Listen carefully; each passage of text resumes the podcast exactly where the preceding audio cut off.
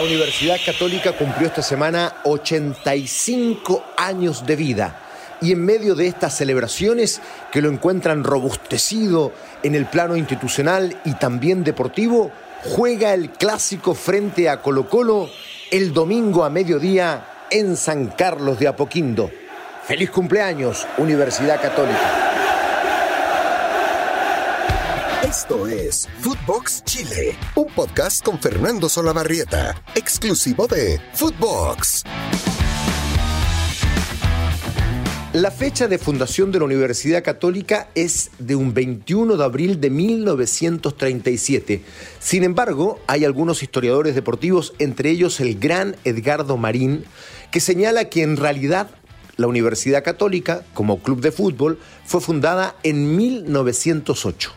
Y tiene razón, porque en aquella época se forma el primer equipo de fútbol con carácter universitario, evidentemente, y que jugaba en la Asociación Nacional de Fútbol de nuestro país. Todavía esa entidad no era profesional y jugaba en la región metropolitana. De hecho, al año siguiente, en 1909, ya con la creación de la Universidad de Chile, se juega el primer clásico universitario. Fue un empate 3 a 3.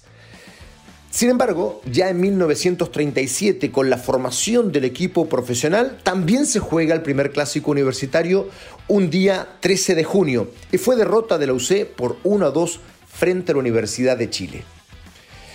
A partir de allí comienza una vida futbolística difícil en los primeros años, no con muchos logros, hasta que en la década del 40 aparece un personaje que sería central en la vida de este club Hablo de Sergio Roberto Livingston, que hizo algunas inferiores en la Unión Española, pero que rápidamente, a esa edad, se fue a la Universidad Católica. En 1943 fue capitán de Racing, el fantástico Racing de los años 40 en Argentina.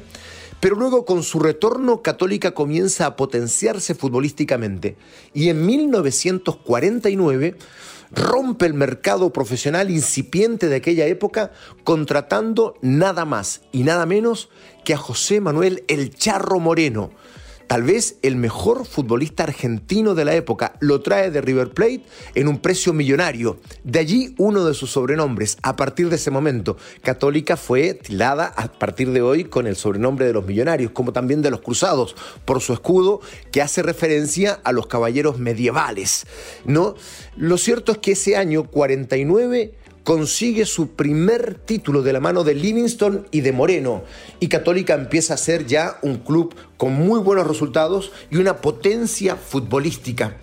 Eh, en ese año también hay que empezar a recordar a Miguel Ángel Montuori, que había sido seleccionado italiano, jugó 12 partidos con la selección de Italia y que después vino a Chile, se quedó para siempre y eh, también de la mano de él, Católica construyó grandes campañas. Fíjense ustedes una curiosidad, en 1950 Católica, celebrando el título, fue a jugar a Europa y le ganó a el Bayern Múnich y a Barcelona, que ya eran evidentemente potencias europeas.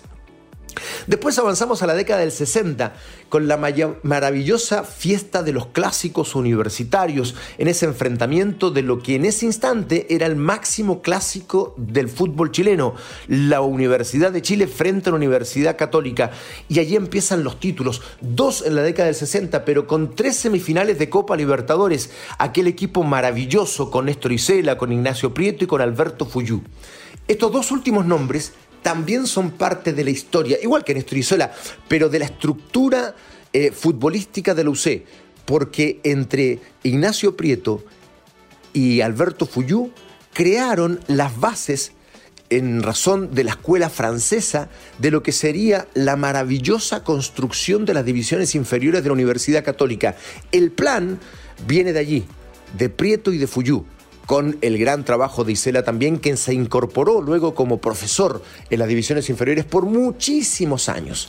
Ese equipo de los años 60 pasa a la historia, no solo por sus logros deportivos, también porque varios de sus jugadores identificados a fuego con la UC construyeron el club futbolístico del que hoy día estamos hablando. Digo club futbolístico porque Católica es mucho más que un equipo de fútbol. Católica es uno de los pocos clubes deportivos reales de nuestro país, con infinidad de ramas y con muchos hombres y mujeres que han construido su vida al alero de la Universidad Católica. Algunos llegaron a ser profesionales en distintas ramas, pero bueno, la mayoría de ellos fueron eh, personas que pudieron hacer deporte y de esa manera, para mi gusto, eh, van a la sociedad con valores deportivos y se convierten en grandes ciudadanos que hicieron deporte en la Universidad Católica porque este club lo permite hasta el día de hoy con muchísimas ramas deportivas. Cierro el paréntesis y sigo avanzando en la historia de la UC, eh, porque luego llegamos ya a lo que serían los años 80 y con esa base entregada por Isela, por eh, Ignacio Prieto y por Fuyú, eh, Católica decide hacer una mirada hacia adentro y poner técnicos nacionales y un equipo con puros jugadores chilenos. Fueron campeones de la mano de Ignacio Prieto en 1984 y 1987 y son años también de equipos muy recordados.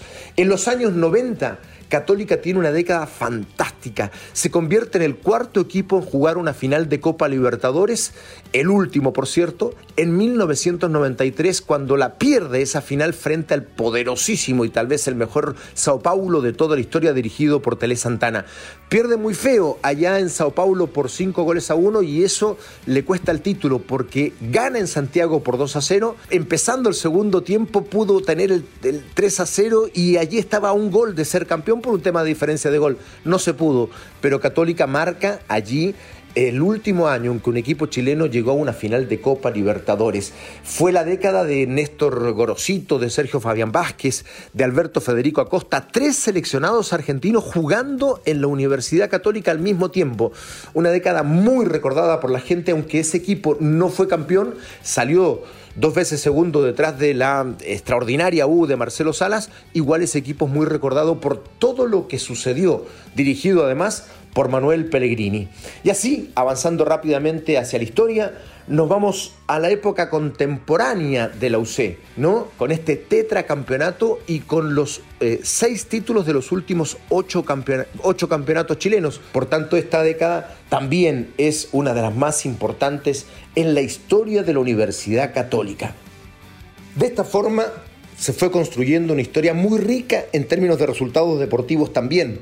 Es el tercer equipo con más títulos nacionales, 16, pero es el segundo si se toman en cuenta todos los títulos obtenidos, los 16 títulos nacionales, los 4 Copa Chile, las 4 Supercopa, una Copa Interamericana 1994. En fin, eh, realmente una historia deportiva espectacular que hoy merece ser contada y además con jugadores muy relevantes. El que más partidos jugó en Católica, Mario Lepe, 639. El eh, que tiene más partidos internacionales, también Mario Lepe, con 93. Los máximos goleadores cruzados de la historia, Rodrigo el Chamuca Barrera, con 118.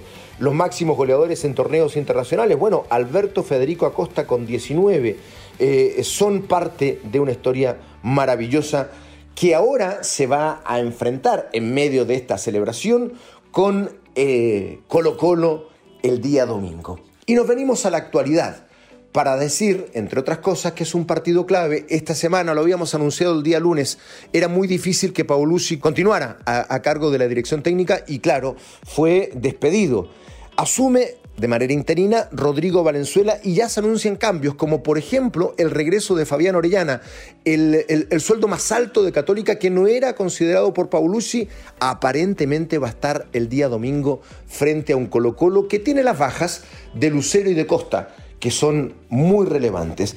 Pero vamos a la historia. Vamos a lo que ha sucedido en este clásico. Han jugado 241 partidos, con 71 triunfos para Católica 66 empates y 104 victorias para Colo Colo. Hay ventaja de Colo Colo. Sin embargo, desde que se empieza a jugar en San Carlos de Apoquindo en 1997, las cosas se estrechan. Cinco triunfos para Universidad Católica, tres empates y cinco victorias para Colo Colo. ¿Quiénes han sido los máximos goleadores de este clásico? Que es otro tema polémico, si es un clásico o no. En fin, Francisco Valdés, el chamaco, con 20 goles y de parte de Católica Milovan Milosevic, que anotó en ocho ocasiones. Quien más partidos jugó por Colo Colo fue Jaime Pizarro, con 50 encuentros. Pero ahí hay una curiosidad. eh, porque digo Colo Colo, pero en realidad es el que más partido jugó en este encuentro, en este clásico. Jugó 50, pero 37 por Colo Colo y 13 por la Universidad Católica. En el caso del equipo cruzado, el que estuvo más veces en la cancha enfrentando Colo Colo y solo por la Universidad Católica fue, otra vez aparece el nombre, Mario Lepe con 48. La primera vez que se enfrentaron fue un 10 de abril de 1938 y era un examen porque tanto la Universidad de Chile como la Universidad Católica querían pertenecer a la primera división del fútbol profesional, pero para eso tenían que postular. Y se decidió que ambos equipos jugaran con los cuadros más fuertes de la época, que sean una especie de examinadores. Y Colo Colo fue un durísimo examinador. Le ganó por seis goles a dos a la Universidad Católica.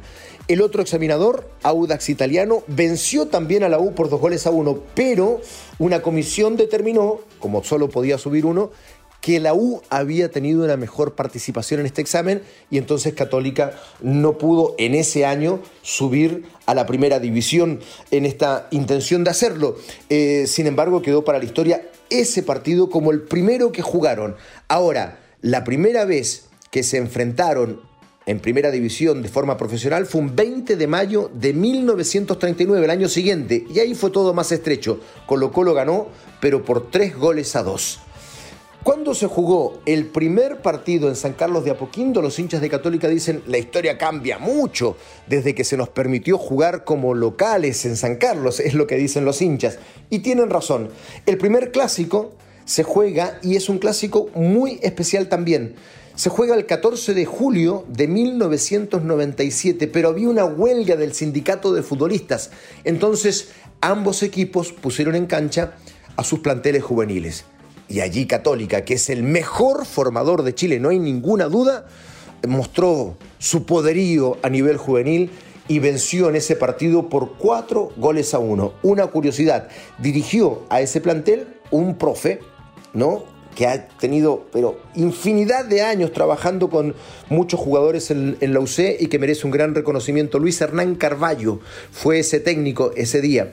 Y en el caso de Colo Colo, dos coordinadores muy queridos en el ambiente del fútbol, Martín Oces y Luchito Muñoz fueron los directores técnicos de aquel Colo Colo en esa derrota, la primera vez que se jugaron en San Carlos de Apoquindo en 1900 97. Números, estadísticas, historia, que nos encanta poder eh, eh, compartir con ustedes para conocer que el fútbol empezó hace mucho y que todo lo que sucede hoy tiene que ver evidentemente con una historia, con quienes formaron todo esto que hoy día vemos en, eh, eh, en, las canchas del fútbol chileno, pero que tienen un origen, que tienen una raíz y que tienen nombres muy, pero muy relevantes que hace falta siempre poder recordar.